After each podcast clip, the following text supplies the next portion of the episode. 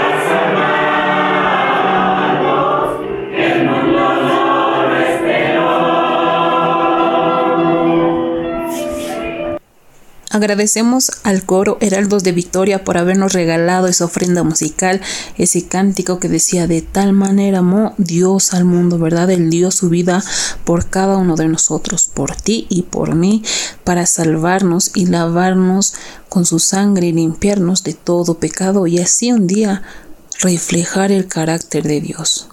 Para pasar al tema central, hoy nos estará acompañando un invitado especial y pues el mensaje de hoy se va a tratar de cómo podemos hallar una magnífica renovación en nuestras vidas.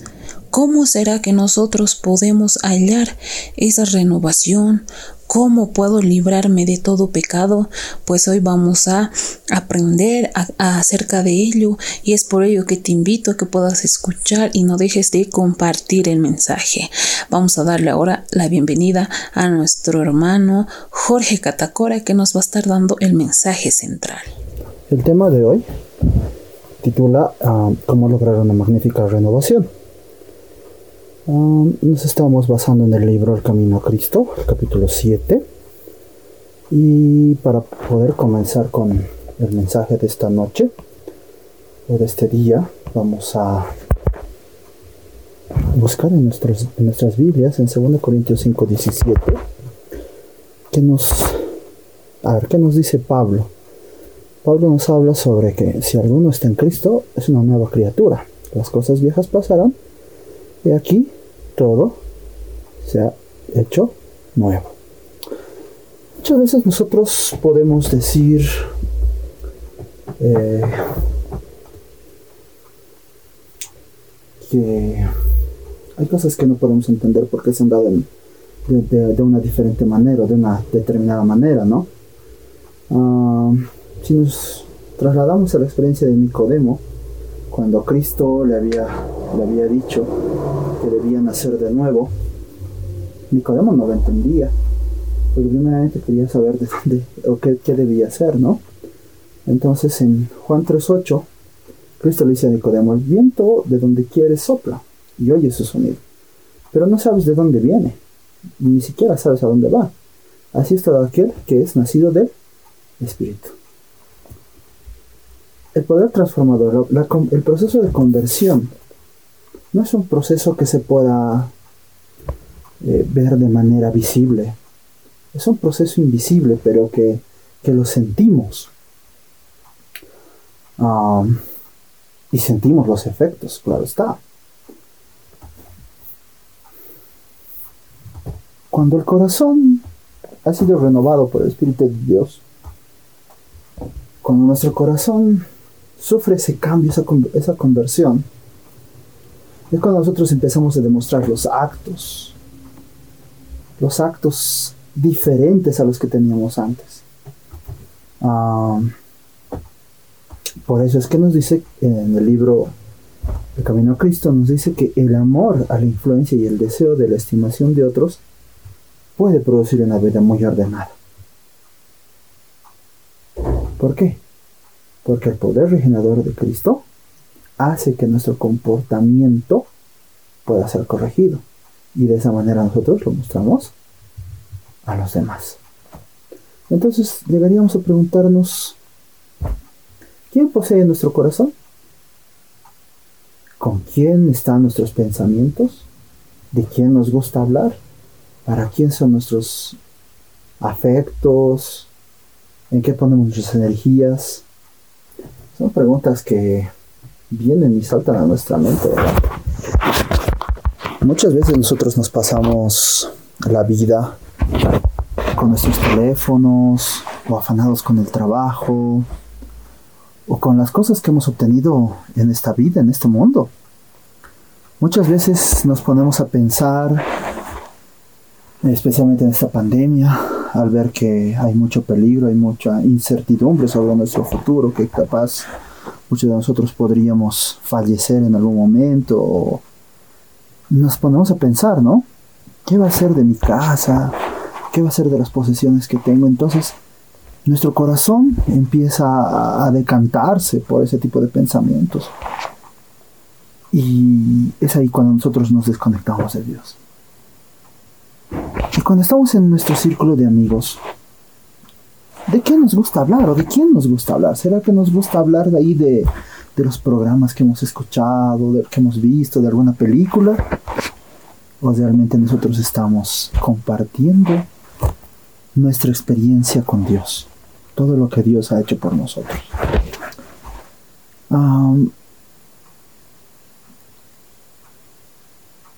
la hermana White nos exhorta a que todo lo que nosotros tenemos y, y somos, debemos consagrarlo a quién? A Dios. ¿Para qué? Para todos los días ser o tratar de ser semejantes a Él hacer la voluntad, hacer su voluntad, perdón, que el Espíritu Santo more en nuestras vidas y hacer todo lo que nos, y que nuestras acciones, todo lo que nosotros hagamos pueda ser al agrado de Dios.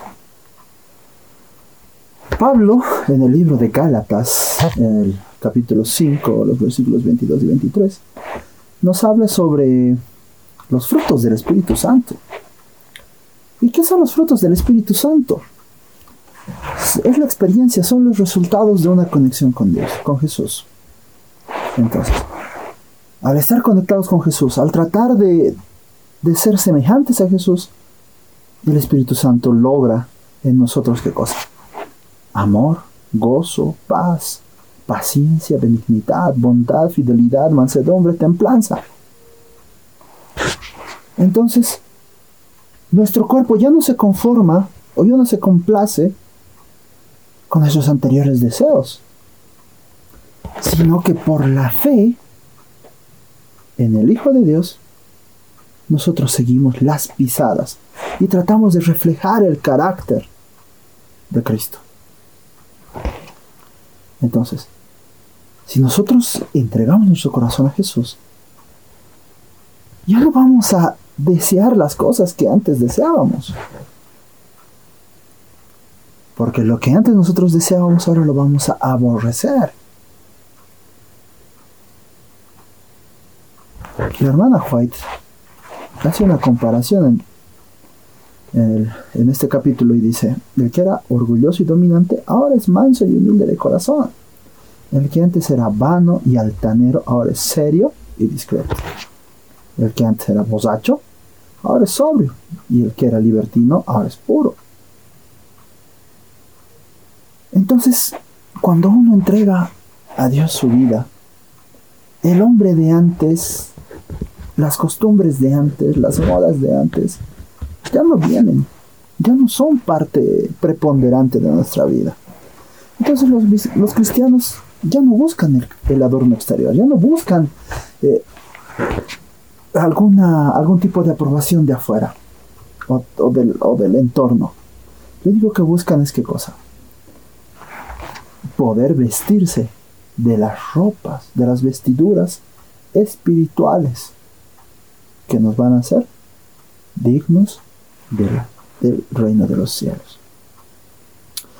Muchas veces nosotros podemos decir que no, no podemos encontrar en nuestra, nuestra vida evidencia de arrepentimiento verdadero, capaz, porque nosotros no hemos seguido el proceso de reforma y revivamiento, bueno, de revivamiento y reforma en nuestra vida.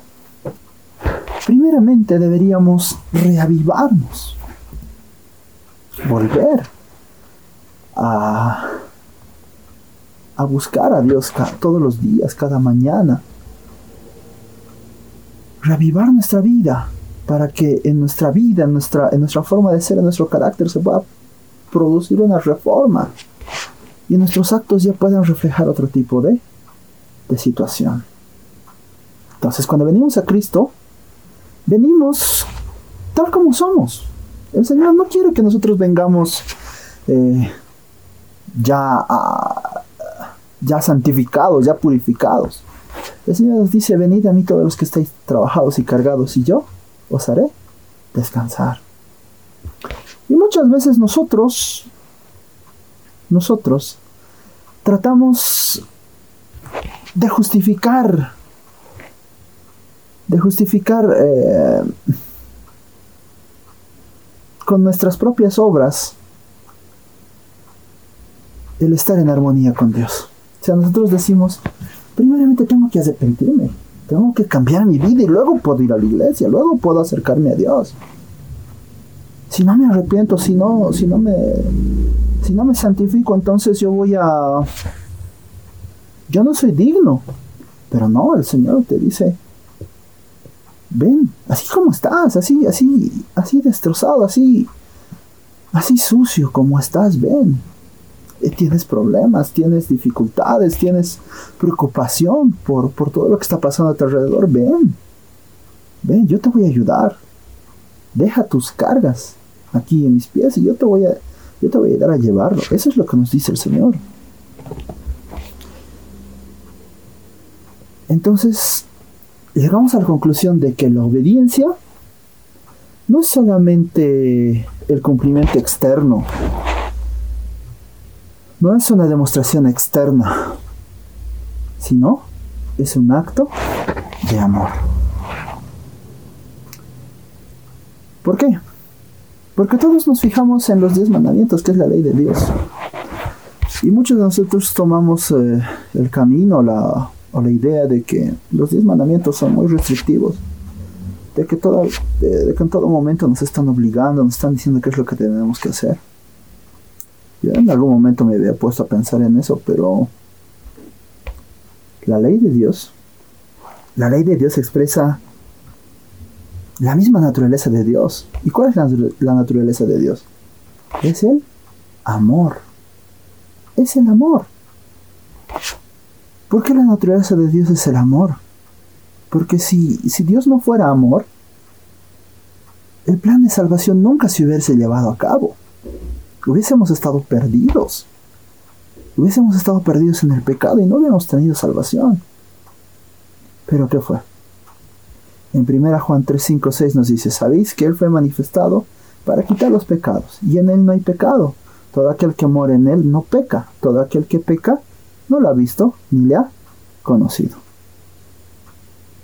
Entonces la obediencia es un don gratuito que no podemos ganarlo. No podemos ganarlo por medio de la obediencia. La salvación, la gracia en este caso, es un regalo que Dios nos da.